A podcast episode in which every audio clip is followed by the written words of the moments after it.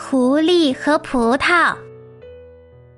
夏天来了，熊伯伯开的水果店里挤满了动物，大家都来买水果解暑。一只小狐狸也来到了水果店，它挤了半天才挤了进去。挤进去后的小狐狸大声喊：“熊伯伯，我要买葡萄。”但是熊伯伯回答说：“哎呀，不好意思啊，店里的葡萄已经卖完了。”小狐狸只好垂头丧气的走出了水果店。小狐狸走在回家的路上。他边走边想：“怎么办呢？妈妈还等我买葡萄回去呢。”突然，小狐狸停下脚步，他看到长颈鹿大婶家的后院种满了葡萄树，藤架上的葡萄一串串向下垂着。哇哦！要是把这些大串的葡萄带回家，而且又不用花钱，妈妈一定要夸奖我了。于是。小狐狸偷偷的从长颈鹿大婶家的后门溜了进去。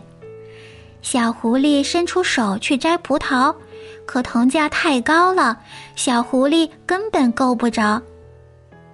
怎么办呢？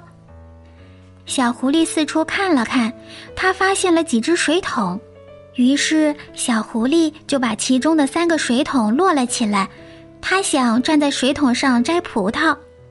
可是问题又来了，这么高的桶该怎样上去呢？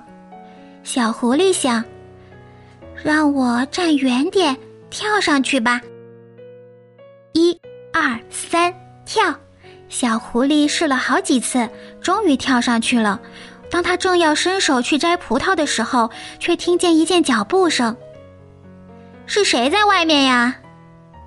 原来是长颈鹿大婶回来了。小狐狸吓得从水桶上摔了下来，连滚带爬的从后门逃走了。小狐狸跑了很久，确定没人追上来才停下。